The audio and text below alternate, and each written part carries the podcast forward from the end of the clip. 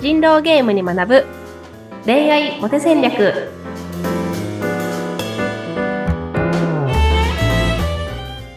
皆さんこんにちは恋愛コンサルタントの渡辺優香とインタビュアーのズッピーことズッシー秀次です。いいかさん、今週もよろしくお願いします。よろしくお願いしますはい。あの、ゆいかさんの近況をね、えー最近ちょっとお伺いしたりししてるんですけども、なんか時の経つのは早いなって思うんですって、最近。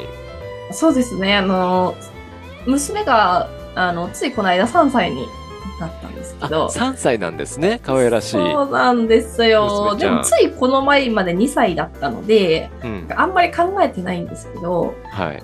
あなかったんですけど、うんあそういえば今年も七五三かと思っておお。ああなんか早いなみたいなそっ か。3つですか、今。うん。え、お子さんお一人でしたっけ？あはい今あのうちにいるのは一人2歳の2歳3歳になった娘がねいてまあちょっと離れて暮らすまあ11歳の息子もいるんですけどああ、なるほど。うん。うんうんうんんそうかそうか可愛いですよねやっぱ目に入れても痛くないぐらい？いやまあ どうですかね 親はねちょっと近すぎて大変なのでねっていうこともね多いですけども。そうですか。はい。なんかあの写真撮りに行ったりとかしたんですか？そうですね。だから慌ててさ写真館の予約をして会食の日を決めてみたいなことを今バタバタとやってるんですけど。はい。なんかねそのもうちょっと来年かなって思ってたのであ直前まで気づかなかったぐらいなあそうそうそうそうなんかずっと2歳半みたいな気持ちでいたので 全然考えてなかったのでなんうん。か本当慌ててやってしまって。いやいや。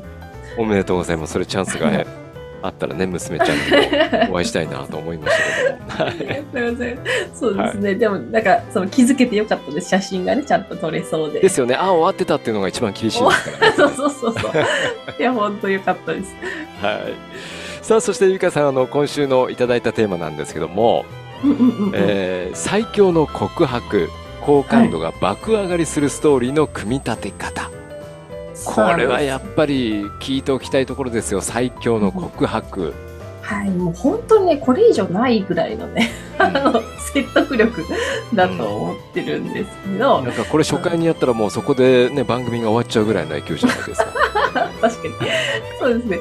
あのーなんだ人狼ゲームって、うその人を言いまかすゲームではないんですね。ああ人を言いまかすわけではない、うん、そうそう確かに敵陣営ってあるんですけどはい、でもそのまあどういう言い換えるなら説得のゲームなんですよ。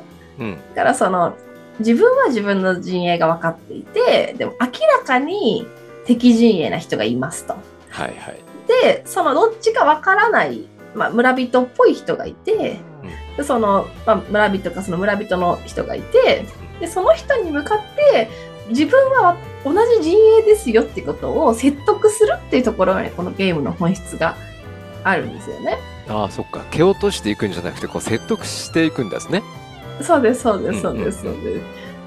だから私はあなたの味方ですよ私はあなたと同陣営ですよっていうことをあの説得すべき人を説得しながら自分も生き残りながらみんなで勝利を目指そうっていうゲームなんですけどうんでじゃあこのどうやったら人を説得できるのかっていうところはいで、まあすごく告白と、まあ、リンクするなって思ってるんですけど、まあ、うん要は告白って僕と付き合うといいことあるから一緒にいようよっていう説得をするっていう、そうですね、ことじゃないですか。うんうん。どうやったら効果的な説得ができるのかっていううんことですよね。これでも永遠のテーマだと思いますよね本当ねいや、本当にそうですよね。でも、なその、なんかもう結構、なんだろう、答えに近しいものって前から言われていて、はい。えーそれがそのアリストテレスの弁論術っていうのがあるんですけど、はい。でもその人が動く3つの要素っていうので、なんかエトス、パトス、ロゴスって聞いたことないですか？あーなんかうろ覚えであるような。ああるようなないような。ですいません 不勉強で、そうなんですよ。で、その、エトスっていうのが、うん。その、誰が喋ってるのかっていう話なんですよ。はい。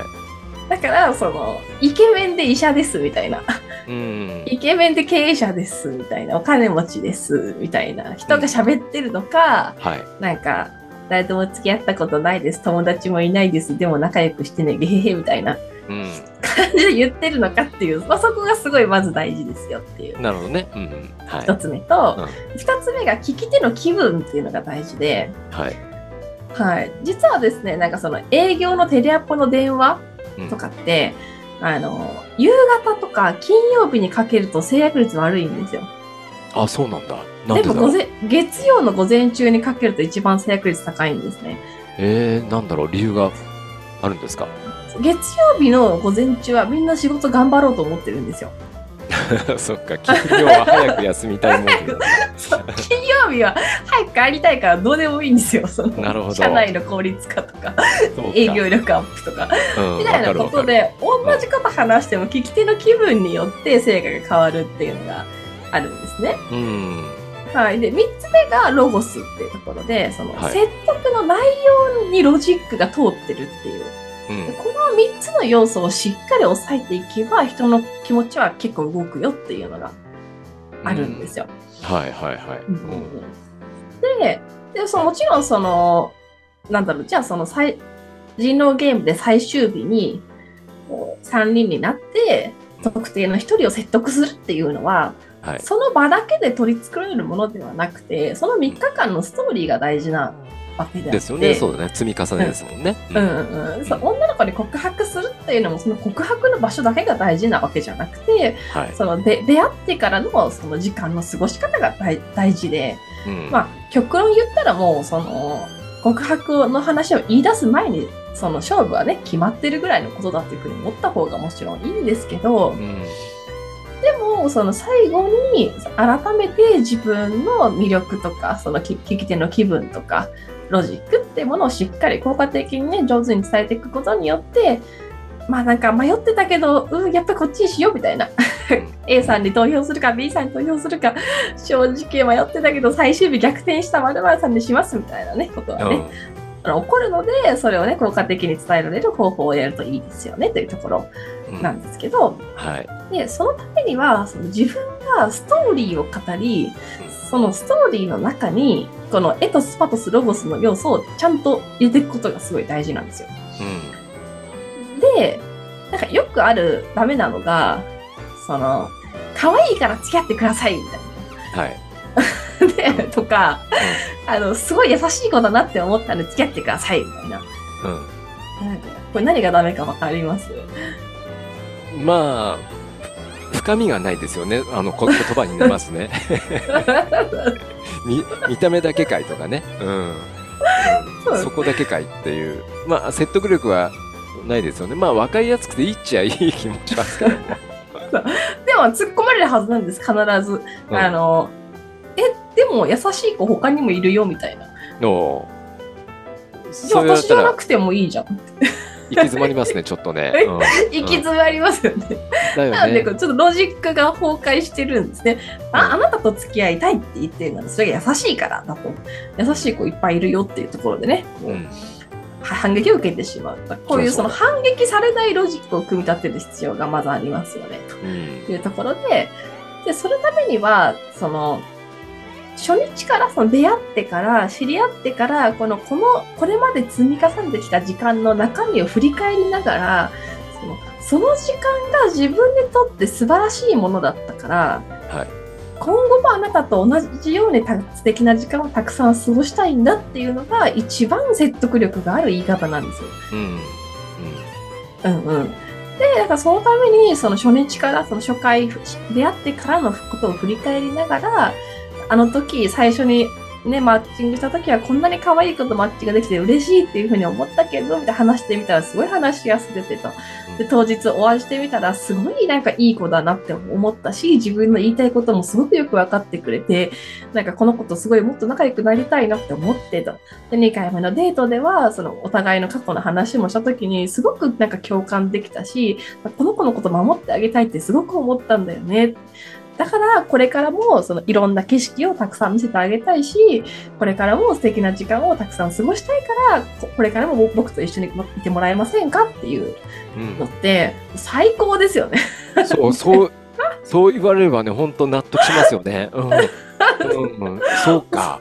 あそう優かしいからとかっていうよりも全然その、なんだろう、これまでの一緒にいた時間をちゃんとこう振り返ってくれてるっていうのが、とってもなんか見ててくれる、くくれたんだなっていう気持ちもね、あるし、うん。うんうんいや、今の完璧ですよ、きっと。そうですよね。で、そこに、うん。そこに相手が嬉しくなる要素と、その自分の人柄の良さっていう話を付け加えていくんですね。おうおうで、その自分の、自分が例えばじゃあ女の子に人気があって、すごくモテモテで、あのこれからまあ自分の会社も起こしてお金持ちになりたいと思っている俺っていう要素をそこに入れていくとするじゃないですか。はいはいはい。そしたら、でそのこれまでた、これまであの女の子とデートっていうのはありがたいことに、そのたくさん機会はあったけど、みたいな。うん。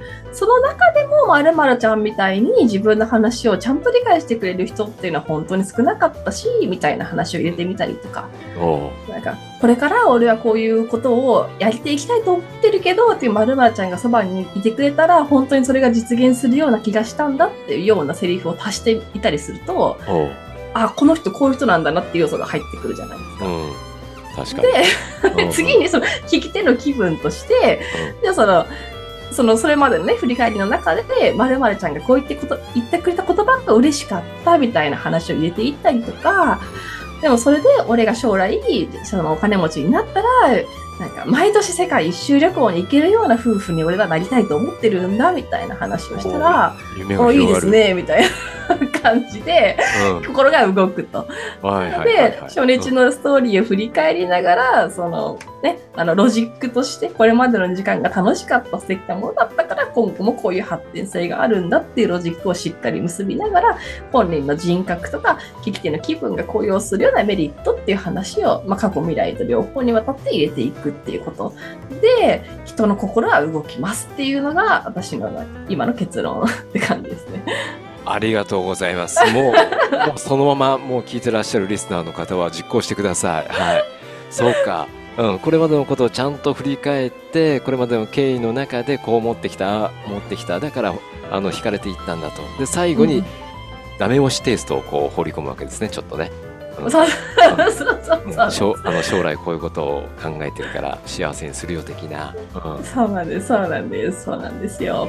これはもうあの繰り返し聞くバージョンの回にしてほしいと思います。もうゆりかさんの言った通りですからそれを それをぜひとも実行していただきたいなと思います。はい。はい今週はあの最強の告白について、えーお伺いしました。ゆりかさんありがとうございました。ありがとうございました。